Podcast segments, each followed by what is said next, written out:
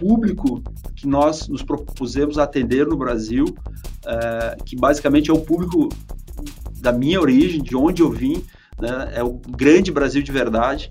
Né, nós estamos falando de 114 milhões de pessoas hoje que têm uma renda média familiar aí de R$ 2.000, 2.500 reais. Todo o país precisa sim de um bom programa social, mas que gere inclusão de fato, né, e não criar dependência dele. Então, por isso que eu, eu defendo tanto esse programa de consignado no Auxílio Brasil, porque ele é uma forma né, de fomentar as pessoas a saírem desse programa. Né? Pequeno empreendedor ali que tiver acesso a dois, três mil reais vai mudar a vida dessas pessoas. É, vai mudar completamente a vida dessas pessoas. Eu sei porque eu vivo essa, vivi essa realidade. Eu vi algo muito parecido, Moacir, em 2003 para 2004, quando foi regulamentado o crédito consignado no Brasil eu ouvi a mesma coisa dos dois grandes bancos privados dizendo: nossa, eu não vou entrar nesses produtos porque são é crédito para pessoas mais idosas, vulneráveis, etc. Porque é um público muito parecido com a base hoje que está no INSS. Na verdade, é o grande Brasil. É... E o que, que aconteceu? Né? Consignado hoje é uma carteira de 600 bilhões de reais. É a maior carteira pessoa física, só perde pelo imobiliário. E todos esses bancos estão operando. Começa agora o podcast do Conexão CEO, o programa de entrevistas que traz as principais lideranças empresariais do Brasil para falar sobre negócios e nova economia. Olá, bem-vindos a mais um Conexão CEO. Ele fundou um dos primeiros bancos digitais do país e está de olho no que ele chama de Brasil Profundo, o Brasil Real. Hoje eu converso com Marciano Testa, fundador e presidente do board do AGE. Marciano, tudo bem? Muito obrigado pela tua presença. Bom dia, Moacir. Obrigado a você e ao Neofit pela oportunidade de falar com vocês. Bacana. Mas, Sandro, eu queria dar alguns passos atrás, porque você tem uma história bem legal, tua trajetória. Você vem de uma família humilde, né? Acho que distou um pouco ali do perfil eh, dos empreendedores, especialmente dos empreendedores que a gente vê aí nessa onda de startups, Conta um pouquinho ali dessa história ali é, de Fagundes Varela, no interior do Rio Grande do Sul, né? Me conta um pouquinho aí desse, desse começo. Oh, é, realmente, Moacir, eu, eu sou produto, né? Sou da origem que, que, a gente chama aqui do Brasil de verdade, ou seja, é uma família típica né, da grande massa brasileira, né, uma família muito humilde. Meu pai e minha mãe é, ganhavam salário mínimos e, e, nós éramos seis irmãos, somos né, seis irmãos. Então, realmente, uma família com bastante dificuldades, né, que é a grande massa da população brasileira. Aos oito anos de idade, eu e meus irmãos já saímos fora de casa para trabalhar e trazer algum sustento para casa, ajudar no sustento. Então, é, de fato, nós somos muito parecidos com né, 70% das famílias hoje do Brasil. Aos, aos 16 anos, uh, eu tive a sorte, né, Moacir, que foi morar ao lado da minha mãe um, um professor do Senai e ele foi contratado por uma grande indústria uh, que tem uma facção lá naquela cidade, que é a Tramontina, e essa indústria tinha ali toda a ferramentaria, o processo todo de uh, implementação né, de máquinas, e eu fui selecionado porque ele fez uma prova de lógica no colégio estadual, eu empatei com outro menino, mas como ele foi morar do lado da minha mãe, eu cuidei do jardim desse professor, e por eu ter feito lá um bom trabalho no jardim dele, foi um critério de desempate para ele é, Rendeu frutos aí. Exatamente. Acho que tem uma, uma mensagem importante, né? Não importa qual atividade você está fazendo, tenta fazer, dar o seu melhor, que você vai é, ter aí alguma recompensa. E foi isso que aconteceu. Ali tive uma escola importante, principalmente em álgebra, desenvolveu aí meu raciocínio lógico. E em paralelo a esse emprego, eu comecei a vender roupas, né, e vi que essa atividade paralela que eu fazia nos finais de semanas e a, eventualmente à noite, eu conseguia é, ter um resultado melhor que meu próprio emprego. Então, aos 16 anos, eu me emancipei e abri meu primeiro negócio formal, uh, que era um negócio de varejo. Deu muito certo lá em Caxias do Sul. Cheguei a ter duas lojas em shopping centers. Eu vendi esse negócio né, com com, com 16 anos, uh, desculpa, aos 19 anos, né, fiquei três anos com ele, e uh, aos 19, dos 19 aos 21 eu fundei um outro negócio que era um atacado, né, um atacado de alimentos. E ali eu falo que foi meu grande MBA de verdade, porque foi um aprendizado enorme. Eu tive, eu não tinha noção clara de como fazer gestão de riscos, então algumas ações trabalhistas, algumas perdas, como um negócio de pouca margem, acabaram inviabilizando o negócio. É, mas foi um aprendizado importante né, nesse critério. Então, quando eu estava na, na faculdade, cursando administração, que depois até mudei para economia, eu, eu vi ali, estudando, que tinha uma oportunidade enorme no Brasil. Naquela época, Moacir, se você lembrar, nós vimos um, há poucos anos, há quatro anos depois da estabilização, da criação do Plano Real, e não existia crédito no Brasil. Nós, uh, naquela época, o, a relação crédito-PIB era menos de um quarto, nós estamos falando aí de pouco mais de 20%. Você tem ideia, hoje, talvez final de 2022, devemos finalizar aí como 60% do PIB em crédito hoje no Brasil. É, então ficou claro que tinha uma oportunidade. É, existiu aí o programa ProER, que era aquele programa de salvamento dos bancos, e foi ali que houve essa concentração bancária que existe hoje no Brasil. Porque os bancos não sabiam operar crédito, né? E do dia para a noite tiveram que sair do overnight para operar crédito, então teve ali um programa de salvamento, criou dois grandes bancos públicos, dois grandes bancos privados que foram absorvendo vários bancos, e então era uma era da escassez, né? não tinha a possibilidade da população ter acesso a crédito como tem hoje. E então eu comecei, pensei como vou começar esse negócio. Eu fui, falei em Porto Alegre com algumas instituições financeiras locais que eu pudesse representá-las e comecei é, no formato é, muito parecido, né? Claro que hoje a gente usa muita mais, muito mais tecnologia para fazer, mas comecei com um formato de distribuição de crédito é, porta a porta, eu fazia um trabalho de PAP, eu ia nos órgãos públicos, porque era créditos voltados principalmente para funcionários públicos, porque era de menor risco. Então, ali eu comecei é, fazendo uma, uma divulgação né, de como eu poderia fazer, é, dar acesso a essas pessoas a crédito, através de divulgação com jornais também naquela época, e assim começou o que é hoje o Agibank. Né? Hoje, claro, nós somos um negócio muito diferente, é, e eu lembro que em 2001 eu fiz uma viagem para a Europa e para os Estados Unidos, e foi até quando houve ali o atentado né, de 11 de setembro, e, e eu pousei no Brasil de volta exatamente no dia do atentado. Então, foi um time bom para viajar. E, e, ali eu vi a revolução das .coms, né? Eu vi que as empresas começariam a divulgar e vender seus produtos através da internet.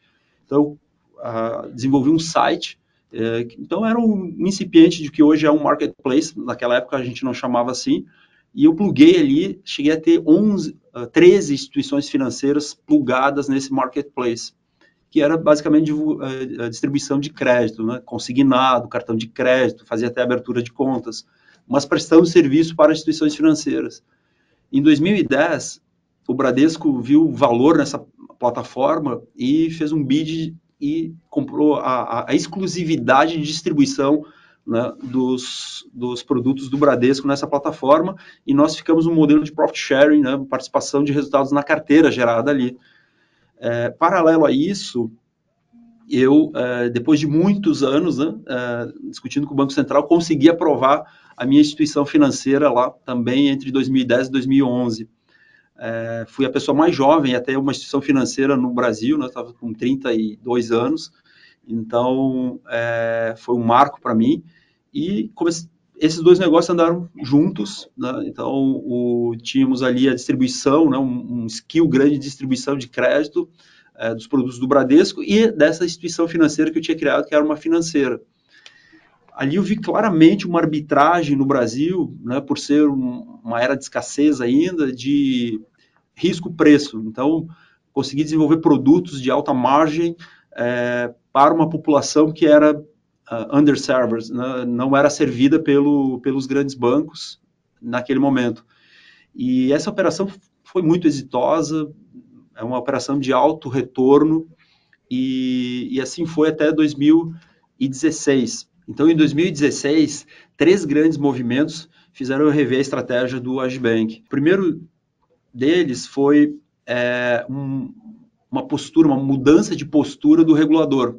Né? Ele, em 2016, criou o Bacen Mais, então criou a lei das fintechs, né, das IPs, ele facilitou o acesso a novos entrantes no mercado, o que era muito difícil. Né? A minha primeira licença foi muito penosa para conseguir. É, esse foi um aspecto. O segundo foi o surgimento das clouds. Então, eu lembro que lá atrás eu cheguei a ter enormes data centers. Para começar o negócio, você precisava investir muito em tecnologia de hardware. Uh, hoje, com o advento das clouds, você tem plug and play hardware e softwares uh, que você utiliza sem uh, pagando um, um, um, custo on demand. E o terceiro ponto foi né, um, um custo de capital né, no, no, mundo muito baixo, né, os juros mundiais muito baixos, que é, teve o advento aí dessa explosão né, de, de mercado de capitais, né, de venture capitals, principalmente vindo ao Brasil, para botar novos players a é, disruptar ou uh, disputar esses mercados. Então, esses três movimentos uh, fizeram, poxa, fizeram eu pensar que eu devia fazer também um movimento nesse sentido.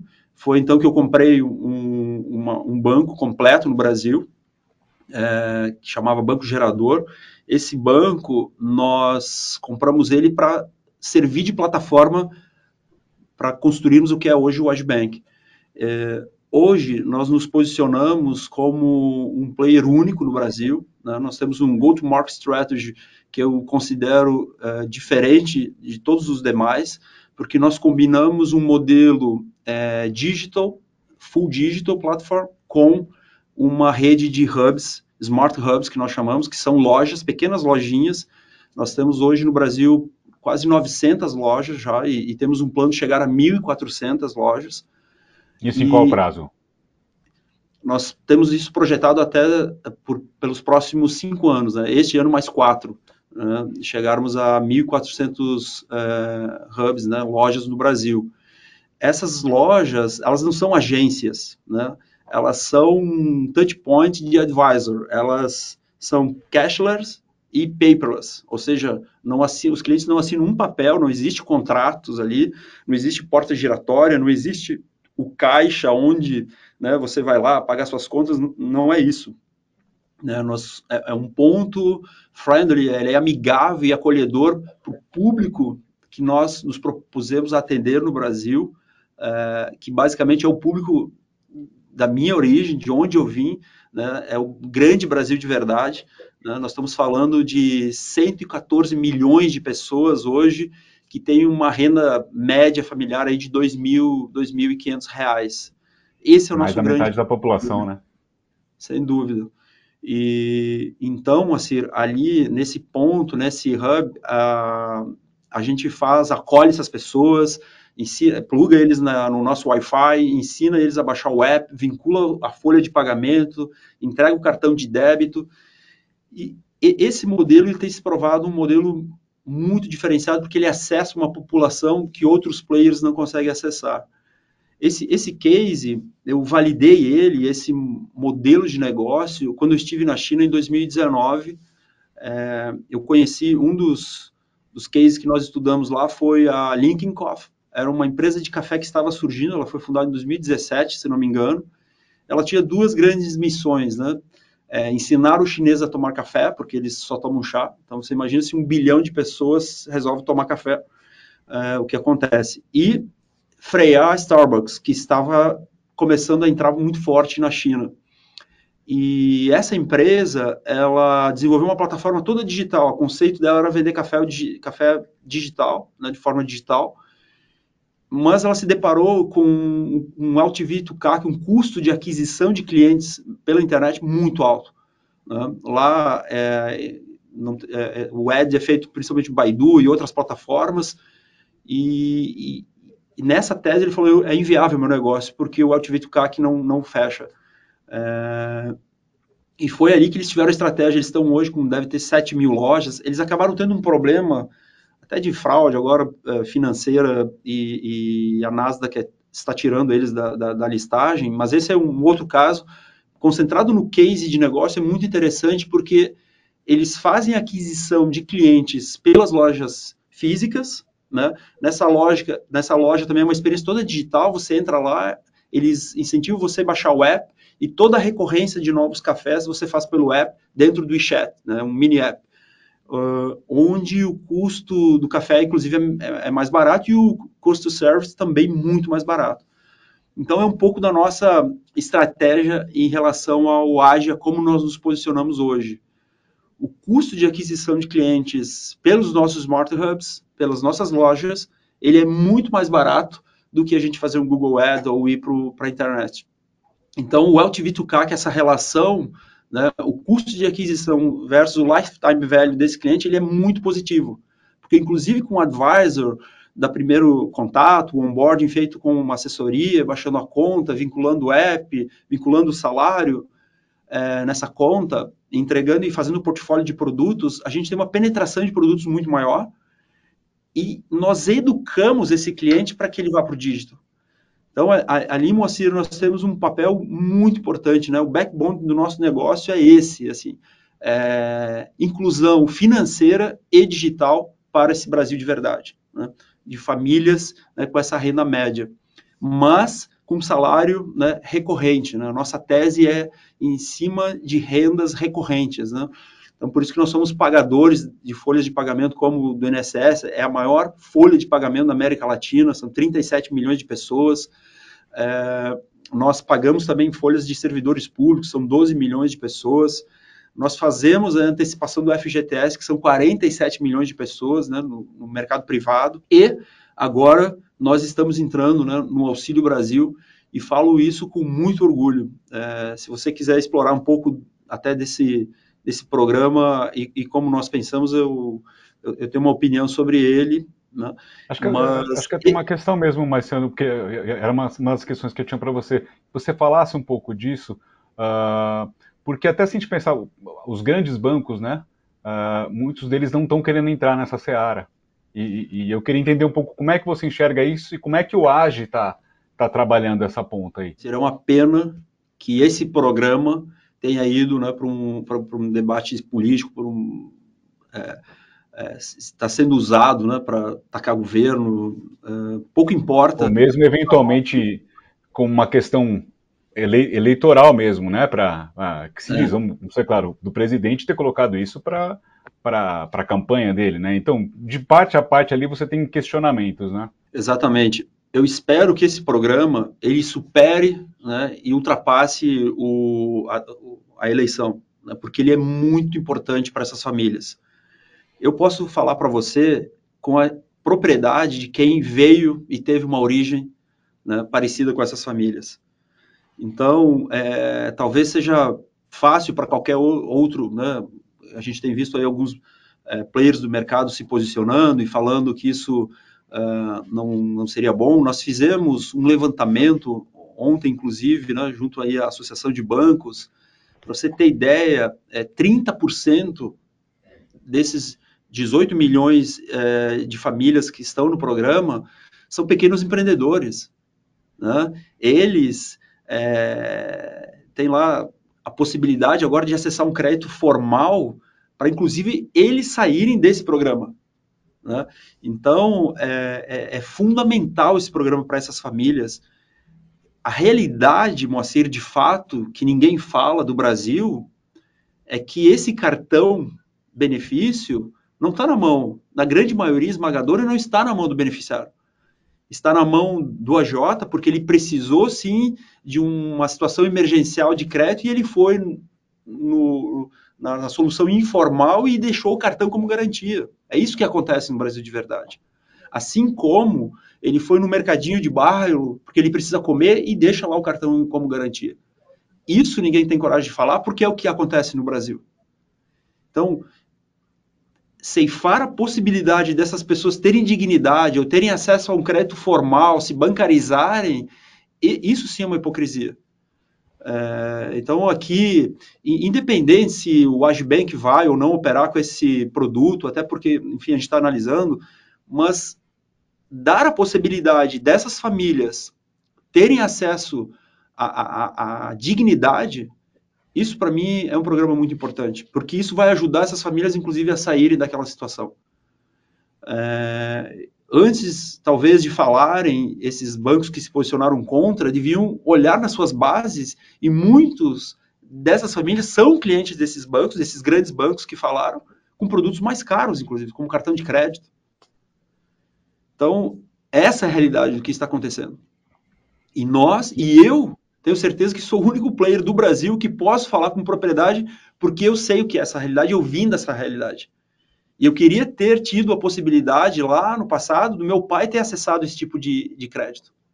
Porque acabava indo por situações muito piores, né? Quando a gente precisava e tinha uma urgência na família, ele resolvia né, com crédito informal muito mais caro. É, é esse Mas é o Brasil de verdade.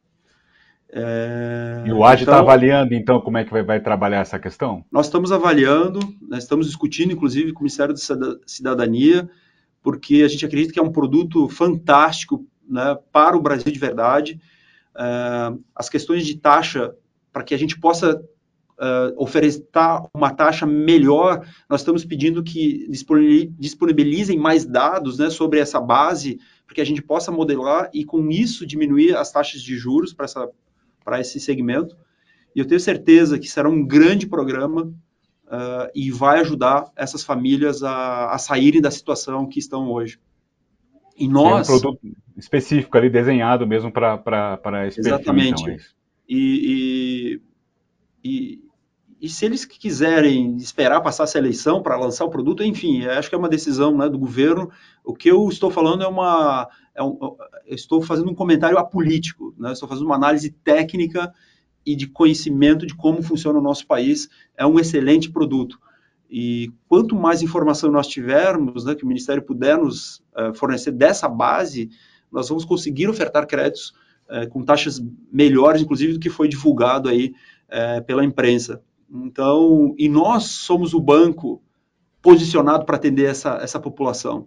Né? essas pessoas elas precisam conversar com alguém, elas precisam de acolhimento. E a, e a nossa rede de, de lojas, de hubs, os nossos consultores são preparados para atender uh, pessoas né, com, que, que têm um baixo nível de educação, enfim, por isso que nós uh, temos essa, essa estratégia de omnicanalidade. Eu vi algo muito parecido, Moacir, em 2003 para 2004, quando foi regulamentado o crédito consignado no Brasil. Eu ouvi a mesma coisa dos dois grandes bancos privados dizendo: nossa, eu não vou entrar nesses produtos porque são é crédito para pessoas mais idosas, vulneráveis, etc., porque é um público muito parecido com a base hoje que está no INSS. Na verdade, é o grande Brasil. É... E o que, que aconteceu? Né? Consignado hoje é uma carteira de 600 bilhões de reais, é a maior carteira pessoa física, só perde pelo imobiliário, e todos esses bancos estão operando. Uh, e é a linha de crédito hoje mais barata para as pessoas acessarem hoje no Brasil, né? e mais segura. Então, foi muito importante para o brasileiro ter acesso né, a crédito. Quando a gente olha a pirâmide, a pirâmide de renda do Brasil, Moacir, é, nós estamos, até falei mais cedo, 70% da população, das famílias, ganha até R$ 2.500 de renda. Né? Sendo que é, 50% deles é até 1.500. É, é uma realidade muito diferente. Né? E, e, nós estamos falando de, de né, mais de 100 milhões de pessoas.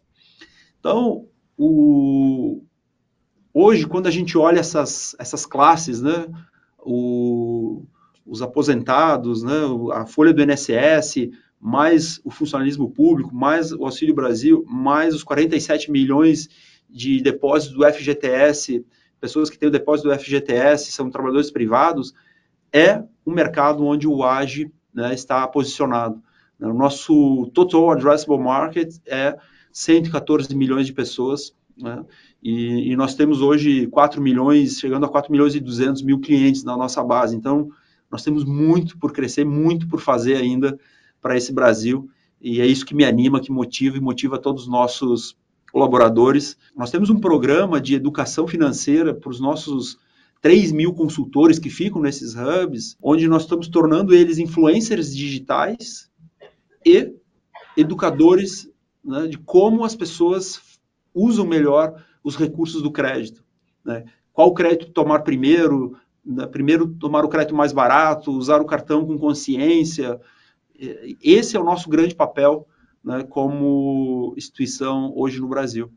Então, nós ficamos muito animados com a oportunidade que nós temos é, e como nós posicionamos no Brasil para atender esse, essa massa de 114 milhões de pessoas. Dentro dessa estratégia do AGE, né, de atender esse Brasil real, uh, a gente falou do, do Auxílio Brasil, de consignado, que é uma, é uma coisa muito forte de vocês também. Vocês têm aquela entrada muito, pelo que eu entendo, assim, olhando pela folha de pagamento ali, né, no, no, no cliente, né, e depois vocês vão crescendo esse bolo dentro. Como é que está um pouco essa estratégia hoje, né, de você aumentar o número de produtos que esse cliente usa, a receita média dele, né, dentro do banco, e para vocês serem o principal banco desse, desse cliente, como é que está um pouco isso? Acredito que essa seja um, uma das prioridades dentro desse Brasil real que vocês atendem também. Como é que está um pouco isso? Então, eh, Mocir, nós é, desenhamos né, a nossa a, nossa estratégia de atuação para atender esse cliente. Esse cliente, ele, ele é super acolhido hoje né, nas nossas lojas, mas nós temos um desenvolvimento muito forte em tecnologia na parte de omnicanalidade. É, hoje nós temos 12 canais diversos para atender esses clientes, onde melhor ele se sente confortável, se sinta confortável. Uh, por exemplo, nós estamos com um desenvolvimento, um investimento muito forte uh, no WhatsApp. Então, uh, nossos, tanto nossos bots como os nossos consultores podem dar assessoria para o cliente se auto-atender no WhatsApp. A gente vê que essa população, uh, é, é, ela é dividida. Se eu, se eu, até fizer aqui um recorte né, da população brasileira, a gente tem essa pirâmide, né, os super ricos, eles precisam também de advisor para fazer seus investimentos, e por isso que as empresas de assessoria cresceram tanto no Brasil. Uh, a gente tem o, o, esses 114 milhões de pessoas que né, têm uma educação mais baixa, é, alguns com idade média maior e vivem né, na, na, nas periferias, também tem uma necessidade grande de advisor para poder ter acesso, né, se bancarizar e ter acesso ao, ao, dígito. E tem um meio, que é uma população mais friendly com digital, é, que inclusive é o early adopter né, de todos os bancos digitais e as fintechs do Brasil. Então, nesse bloco onde nós estamos, é, muitas vezes, forçar esse cliente a ir para o nosso app é, gera uma fricção. Então, nós, muitas vezes, o nosso primeiro acesso, e onde nós estamos investindo muito, é pelo WhatsApp, onde a, a esmagadora maioria está, tem comandos por voz, então a gente, ele consegue se, se atender uh, hoje e trazer sua demanda pelo WhatsApp. E a gente tem conseguido end-to-end -end digital fazer essa, essa abertura de conta e trazer ele para a nossa base. A nossa estratégia é payroll, como você falou. A nossa estratégia é folhas de pagamento. Então, nós abrimos essas contas, vinculamos o salário, né, através da portabilidade ou da troca de domicílios para as nossas contas, e ali a gente faz um cross-selling de produtos, né? Uh, por quê? Porque isso diminui muito o risco da instituição. Né? Quando a gente tem a folha de pagamento, que para nós é o trigger de principalidade, ou seja, ele escolheu o Agibank para ser o seu banco uh, de fato, porque ele transferiu o salário para cá, e aqui a gente faz um cross de produtos. Né? Uh, começa com os produtos de menor eh, taxa e, e, vai suprindo ali a necessidade transacional, PIX, um, uma plataforma full bank. Nós é, construímos na nossa plataforma um marketplace onde ele não precisa sair da nossa plataforma para fazer as transações do dia a dia do que ele precisa. Temos 300 varejistas plugados ali e nós temos uma plataforma também de investimento para aquele cliente, né, que é a minoria superavitário, fazer seus investimentos, é, que tem crescido muito. E nós temos recarga de celular, nós temos N produtos que o cliente pode ser servido na nossa plataforma digital. E, e vale destacar que esse cliente, né, no conceito One Stop Shop, desenhado para esse público. Então, é um processo de educação. É, nós atraímos esse cliente, seja pelos nossos né, hubs, que são, é, como eu falei, pontos de, de assessoria, e educamos ele para que ele vá para a plataforma digital. É bom para nós e é bom para eles, porque nós temos um custo de servir muito mais barato quando ele vai para a plataforma digital, porque nós já educamos ele sobre os produtos, sobre como usar a plataforma. Isso libera os nossos times para, inclusive, hunting, é, trazer mais clientes né, e para a nossa base. Hoje, os nossos 3 mil consultores, nós desenvolvemos um app do consultor, então, eles têm um app específico para fazer um onboarding e atender um cliente onde ele estiver. Né? Se o cliente quiser que o nosso consultor vá até a casa dele, se ele estiver na fila, onde ele fica horas, né, numa fila de um desses grandes bancos incumbents, e nós vamos ali e ofertamos a nossa jornada fácil. Hoje, em oito minutos, Moacir, um cliente consegue abrir uma conta, baixar o app, vincular seu salário, recebe na hora o cartão de débito e crédito e sai da, do nosso hub ou né, do atendimento com o nosso consultor, transacionando já a nossa conta, transacionando o seu salário. Nós vamos, este ano, receber nas nossas contas um, um flywheel de 17 bilhões de reais né, de folhas de pagamento. E isso cresce, cresceu 40% em relação ao ano passado e deve crescer mais 40% no ano que vem, que é mais ou menos o CAGR que nós temos de crescimento para os próximos anos, em todas as linhas. Né? É, o banco vem crescendo de forma exponencial, né, com sustentabilidade, nós somos um negócio, nós acreditamos nos fundamentos né, de, retorno, então nós conseguimos encontrar no Brasil um segmento gigante, né, de 114 milhões de pessoas, que nós temos proposta de valor para esses clientes e o banco se cons consegue se viabilizar, ser um negócio sustentável. Então, é, isso me dá muito orgulho, porque, como eu falei, nós somos um, um, um player único, né? a nossa forma de atuação uh, no Brasil. Né? Não somos nem por cento, 100% digitais, nem físicos como os bancos incumbents. Né? Nós temos um modelo uh, específico desenhado para atender essa população de uma forma asset light e que tem uh, capacidade de crescimento muito rápida. Nós devemos finalizar esse ano com próximo a 15 bilhões de ativos, 12 bilhões de carteiras de crédito. É, nós temos um gross margin de 50%, um net, um net interest margin de 12% e uma net margin de 10%. Assim, é, um, é um negócio muito bem desenhado em termos de KPIs econômicos e, e, e, com uma capacidade de crescimento nos próximos anos de 40% ao ano. Então, esse é um pouco do Agibank atual, bem diferente daquele, daquela startup que eu comecei há 20 anos atrás. E é, e é, curioso, né? Você mesmo citou, Marcelo, acho que em 2021 vocês fizeram uma série de movimentos, né? E até acho que você citou ali a China, fez uma menção à China, né? Uma das inspirações. Vocês estão indo muito para aquele conceito de super app, que foi muito, bem muito dali, né? E, e, e quando você conversa às vezes com gente de mercado, ela fala assim, isso não, vai, não é possível reproduzir em nenhum outro mercado. É, dentro desse conceito, que é, o, que é o que eu acredito que vocês estão construindo aí, tem algum próximo passo aí que vocês estão para dar, né? Já tem a plataforma de investimento, tem todos os produtos financeiros que vocês tinham, o Age Compras. Tem algum outro passo aí, ou pelo menos que você vislumbre um pouco no médio prazo aí para esse ecossistema? O, o, nosso negócio, a nossa plataforma, Moacir, ela é inclusive mais complexa que, que um super app, porque a gente combina canais físicos e digitais. É, talvez seja até mais fácil se, você, se a gente tivesse somente um app para desenvolver né, como canal, mas uh, a omnicanalidade ela gera uma complexidade, mas ela uh, traz fluidez e traz conforto para o cliente ser atendido onde ele quiser. Então, hoje, no conceito de, de carrinho abandonado, para você ter ideia, se um cliente começar uma, é impactado né, por um dos, dos conteúdos dos nossos influencers digitais, né, que são os nossos 3 mil consultores que geram conteúdos para gerar funil digital de forma gratuita.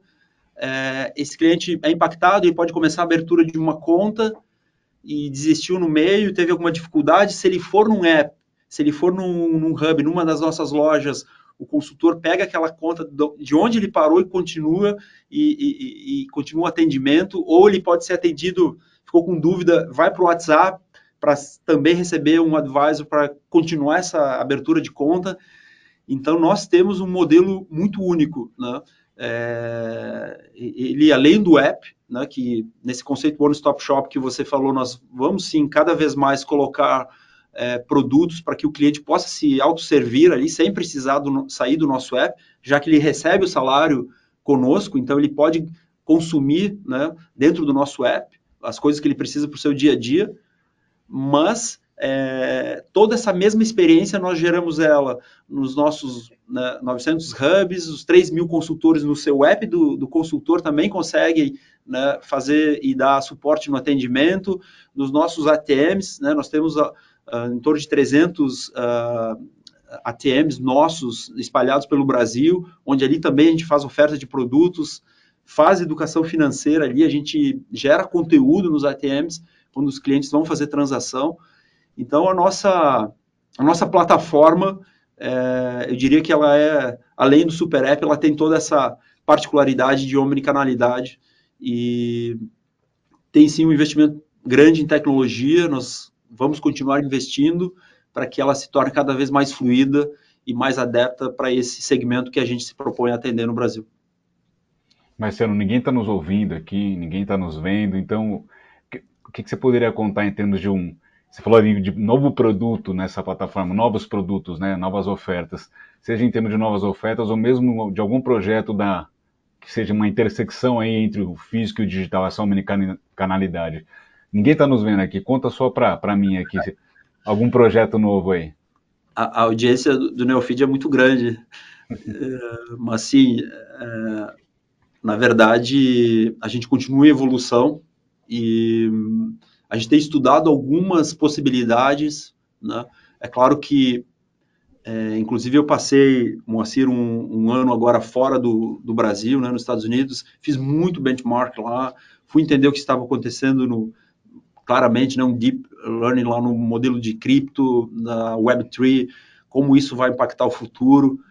É, mas o que ficou claro em todos esse, esses benchmarks que eu fiz, essa reflexão, é de que nós precisamos fazer algo relevante né, no Brasil nesse segmento. É, mais do que trazer novidades agora, é, eu vejo todo mundo correndo agora para, poxa, ter uma oferta de cripto, ter... Na, na verdade, para o Brasil de verdade, essas pessoas ainda precisam resolver um problema básico diário que é a subsistência, moça. Então, o, o, o nosso papel é, nesse momento, como a gente continua atraindo e trazendo milhões de pessoas para a nossa plataforma, né, para o nosso banco, para fazer essa inclusão digital e, e, e financeira, uh, antes do que partir para uma outra novidade ou alguma coisa uh, que talvez não faça nem sentido para essa população. Então, nós vemos aí um gap enorme ainda uh, dessas pessoas terem acesso decente a crédito formal, a uma conta formal.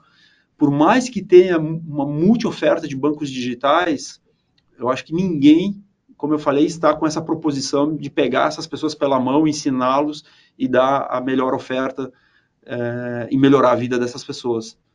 Então, a grande novidade é que nós vamos continuar crescendo nessa base, 40%, 45% ao ano, né, em folhas de pagamento dessa, desses fluxos. É, eu tenho uma tese né, no, no, no, que sustenta muito o, a estratégia do AGE, que é Universal Basic Income. Né? Eu falo muito disso no Brasil, eu, aqui poucas pessoas falam, e lá fora muita gente tem falado sobre isso, e, e, a gente vê isso acontecendo. No, no, fim, sempre terá um país, e principalmente com o avanço tecnológico, e, e, e as pessoas precisam se reciclar muito rápido para ficar no mercado de trabalho, vai existir uma população né, menos educada, que precisa de, de, de acesso. E essas, esses programas sociais, no fim, são isso. Né? Acho que todo país precisa, sim, de um bom programa social, mas que gere inclusão de fato. Né? E não criar dependência dele. Então, por isso que eu, eu defendo tanto esse programa de consignado no Auxílio Brasil, porque ele é uma forma né, de fomentar as pessoas a saírem desse programa. Né? O pequeno empreendedor ali que tiver acesso a dois, três mil reais vai mudar a vida dessas pessoas. É, vai mudar completamente a vida dessas pessoas. Eu sei porque eu vivo essa, vivi essa realidade. Então, é, Moacir, nós queremos continuar é, focados né, em ter a melhor experiência. ampliar nossa rede de atendimento, ampliar nossa rede de influencers digitais, que são esses nossos consultores que atraem né, o, o, essa base de clientes para a nossa plataforma e dar a eles a melhor experiência. Se um dia nós tivermos que uh, plugar outros produtos na nossa plataforma, ela é muito simples porque ela é aberta. Mas a gente faz isso com muita disciplina porque é, é preciso gerar valor para esse segmento que a gente se propõe a atender. E, Marciano, é, nessa na estratégia de vocês, cabem M&As aí também, aquisições? Acho que vocês chegaram a falar um, um pouco disso uma época, né? Sim, é, nós estamos sempre atentos né, a, a, oportunidades. Nós temos um plano de negócio, né, como eu falei, de cinco anos, orgânico, muito bem estruturado, com um CAGR de crescimento é, importante, né, na faixa dos 45%. Então, a gente tem isso muito bem traçado. Agora, nós estamos atentos e avaliando algumas oportunidades, principalmente né, com é, essa crise econômica e, e, essa abertura de curva de juros. A gente viu algumas, alguns players financeiros, principalmente os que não tinham experiência né, com, com o Brasil, é, talvez se atrapalhando um pouco, e possa ter aí alguma oportunidade de, de consolidar. É, então, sim, a gente está sempre atento a essas oportunidades. E, isso também vale ressaltar né, um aspecto importante do, do Agibank. É, como a gente tem muito, já tem experiência de Brasil e sabe como né, a, tem essa certa instabilidade, essa, é, a gente tem uma volatilidade, principalmente em anos como esse, é, nós fizemos um excelente trabalho, né, principalmente iniciando no ano passado. No ano passado, por volta de agosto, setembro, até quando eu, eu estive nos Estados Unidos, eu comecei conversando com investidores e vi claramente que começou ali uma mudança muito forte de humor, né, com uma sinalização de abertura de curva nos Estados Unidos, é, se mostrava claro que haveria né, um, um, uma, um enxugamento de liquidez no mundo, o mercado de capitais poderia sofrer, e ali nós começamos a fazer ajustes importantes no banco, a partir de outubro e novembro do ano passado, quando a gente colocava as variáveis macro no modelo de crédito, né, colocando mais inflação e mais juros, a gente via claramente né, uma deterioração que viria futura nos nossos, no, nos nossos modelos e começamos a fazer os ajustes. Né? A gente trouxe um crédito muito mais resiliente, então por isso que nós somos hoje um banco anticíclico. Enquanto todo, todos os bancos nesse ano tiveram que fazer ajustes em times ou fintechs e, e segurar, frear o crédito, este ano especificamente nós crescemos 80%. Né? E, e, e nos próximos anos, como eu falei, a gente está projetando 45% de crescimento de uma base que já cresceu muito, né? porque é, nós entendemos o Brasil. Né? Então, nós é, aceleramos as linhas securities, né? todos esses clientes com salário, muito crédito com garantia, são créditos mais baixos, né? de taxas mais baixas para o cliente, mas que nos dá a possibilidade né? de ter uma carteira muito mais segura, e por isso que ela, ela continua crescendo colateralizada ali, né? Também, né? Exatamente. Toda ela uhum. colateralizada, né? Eh, seja ela por consignado, seja ela pelo salário que está na nossa conta. E então nós, nós temos, claro, um modelo é, testado, inclusive, né, em cenários é, mais hostis como deste ano, de que nós temos a possibilidade de continuar crescendo em qualquer cenário né? e, e, e, ser um negócio anticíclico como está sendo esse ano e, e particularmente, né, na minha visão, o ano mais difícil e o ano de teste de resiliência para inadimplência será o ano que vem. Né? Queira ou não, esse ano ainda tivemos uh, uma certa liquidez injetada no sistema por esses programas sociais, etc. Mas o ano que vem, né, a gente entende que terá um ano de ajuste, seja o presidente que estiver à frente do país é, vai ter que né, ter uma disciplina fiscal, terá ajustes, mesmo que mantenha né, o Auxílio Brasil, tem outros é, mecanismos que terão que ser revistos e, e sim poderá né, ser o ano, talvez, o maior teste aí de, de resiliência em termos de inadimplência. E nós estamos preparados para isso e continuar crescendo mesmo nesse cenário. É, nós temos um, uma forma, né, principalmente a nossa área de data, muito estruturada para entender crédito. Né? Nós trabalhamos com modelos preditivos, Uh, ou seja, nós nos antecipamos ao cliente se tornar inadimplente conosco. Né? Então, nós temos uma série de de features que capturam comportamentos do cliente que podem gerar uma tendência de ele ser inadimplente e a gente age muito antes, dando soluções para esse cliente é, que ele possa ter uma flexibilização em pagamento antes que ele fique inadimplente. E isso faz com que a gente tenha uma carteira né, mais sadia, um, um, cliente muito mais tempo conosco. E, e o consignado é um grande seguro para isso, né, porque a gente acaba usando ele para trazer esse cliente e deixar ele mais seguro. Né. É, então, esse, esse é um pouco aí do, da nossa estratégia de, de crescimento né, para os próximos anos. Já é bastante Mas, coisa, né? É. E, e Marcelo, eu queria. A gente está chegando, se aproximando aqui do final, acho que tem muita coisa para falar ainda, mas eu queria falar um pouquinho também de outras atividades suas aí, além do AGE, né? Até mesmo porque no, no, fim do ano, do ano passado você deixou de ser CEO e passou a ser ali é, é, presidente do conselho, acho que é aquela questão de ter a visão mais estratégica, o que não significa que você não se dedica também, continua se dedicando tantas horas aí ao AGE. Mas, além do AGE, eu queria falar um pouquinho de outras, outras questões, né? Por exemplo, o Instituto Caldeira, conta um pouquinho para quem está nos vendo, que acho que é uma iniciativa bem legal aí que você ajudou a encampar no Rio Grande do Sul, né? Sim. É, eu, eu, eu, estava CEO há 21 anos, né, no, no AGE, é, enfim, desde que eu fundei o, a startup, e, e, claramente eu precisava fazer esse movimento, eu já vinha preparando um movimento de sucessão como CEO, mas basicamente não foi uma sucessão é, onde eu, eu, deixei o dia a dia do banco, pelo contrário, é, o Glauber, que foi o escolhido né, para ser o CEO, ele está conosco aqui há sete anos, é uma pessoa extremamente competente, formação de engenharia e tecnologia, é, já trabalhou em um grande banco, então ele tem noção de escala, um banco mais de um tri de ativos, era o diretor de estratégia desse banco, e está muito fitado com os nossos pilares culturais. Né? Primeiro, o grande propósito de fazer o dia a dia das pessoas melhor, e nós temos o jeito age, que é, é, é os nossos três pilares culturais, né? onde a gente fala que é preciso né, pensar como cliente, agir como empreendedor e curtir a jornada de estar aqui construindo isso. E, e, ele tem muito fit com isso, ele sempre tem uma visão muito forte de clientes, tocada de times. Então, é, principalmente com a entrada né, do investidor que nós tivemos no ano passado, que foi a 20 Partners, que aportou 420 milhões aqui no, no banco, é, nós criamos um conselho mais estruturado, né, onde nós temos a participação né, de um integrante do, da 20 Partners, temos um ex-diretor uh, do Bradesco, um economista famoso, né, que é o Aode Cunha, temos também a Rosie Reeves, que é ex-secretária de Treasury do governo americano, que me ajudou muito nesse período que eu estive lá.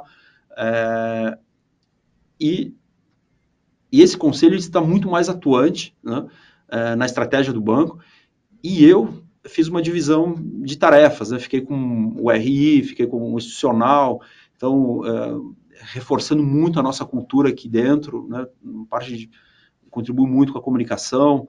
É, então a gente fez uma divisão e o Glauber tem uma disciplina muito forte de execução.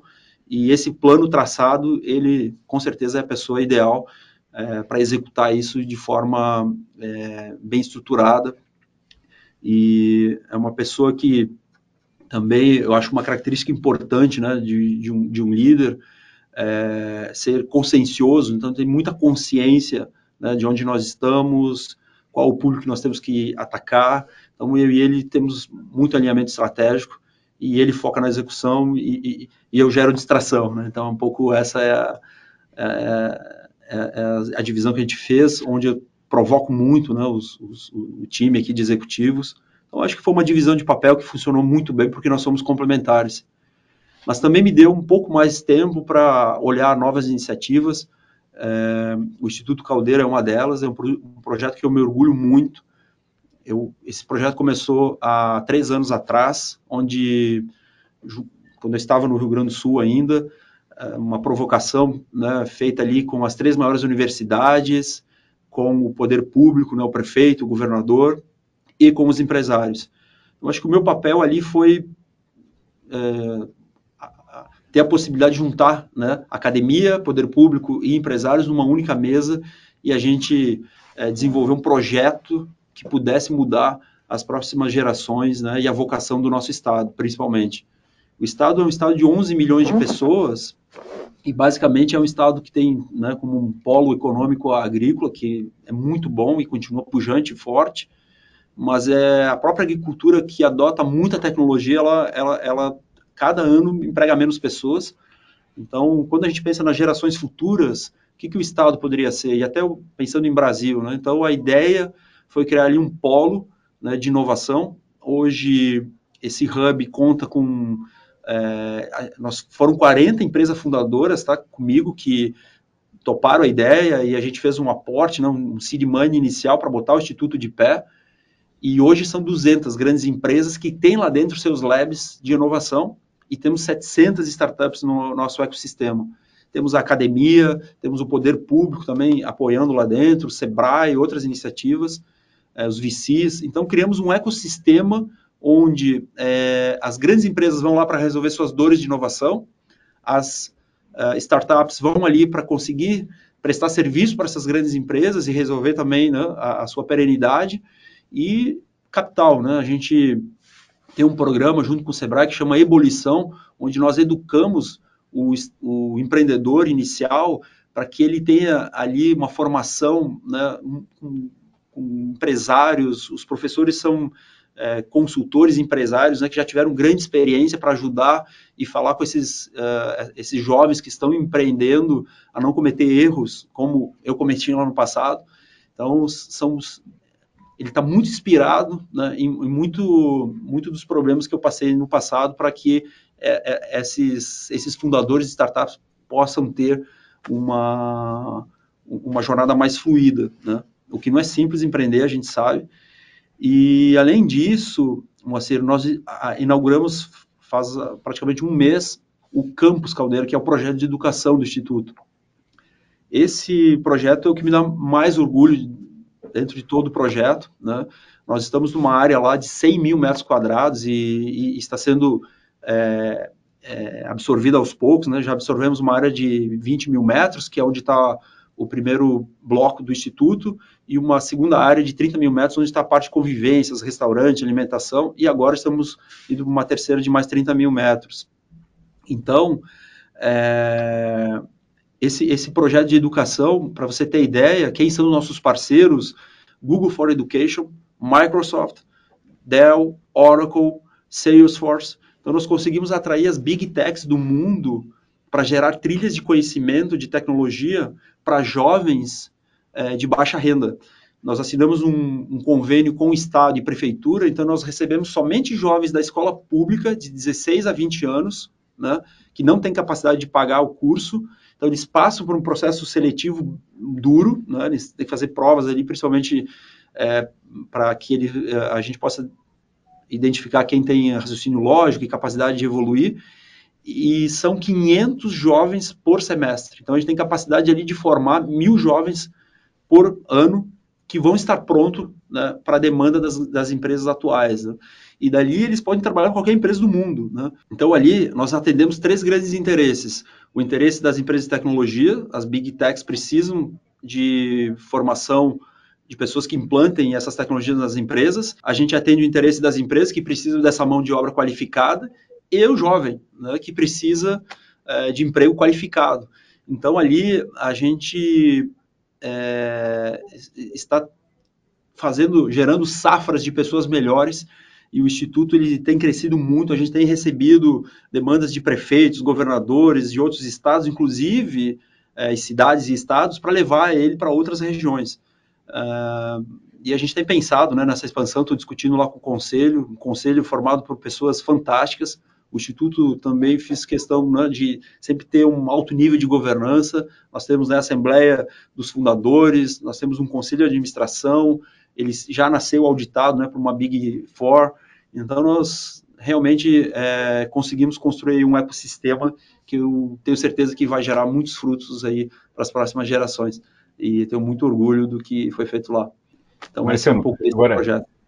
O dia tem 24 horas, já tem um ágil tem o Instituto Caldeira.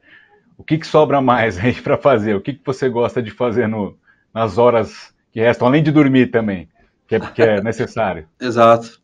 é, a gente tenta dormir. Né? Na verdade, eu, eu, tento ter uma disciplina de. Eu acordo cedo, né, todos os dias aí, seis da manhã, três vezes por semana faço o exercício. Estar com a família para mim é muito importante, né, as pessoas que eu gosto.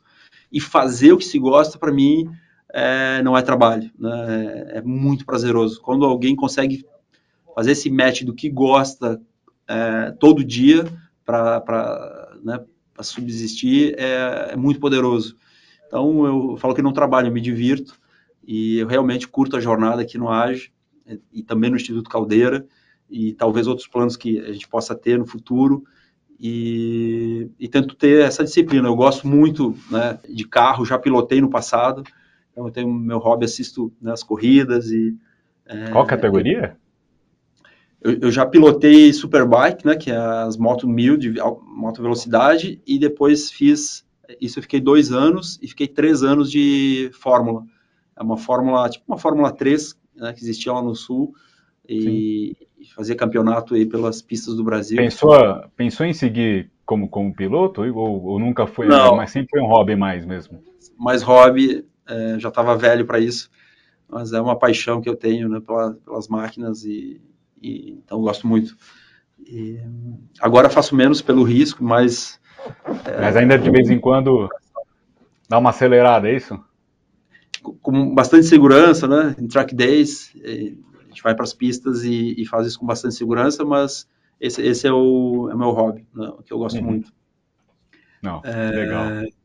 Então, mas de fato, assim, meu grande, minha grande missão, que eu gasto né, invisto todo o meu tempo é no projeto do AGE, é, porque nós temos a possibilidade de torná-lo muito maior do que ele é hoje, e inclusive num, formato que nós temos hoje, né, com a atração desse sócio, e nós temos vários passos né, pela frente para continuar seguindo. Legal. Marciano, queria agradecer muito esse tempo que você reservou para a gente aqui, para quem está nos vendo. Obrigado mesmo. Obrigado a você pela oportunidade, Moacir, ao Neofeed. Obrigado mais uma vez a todos que vão nos assistir aqui.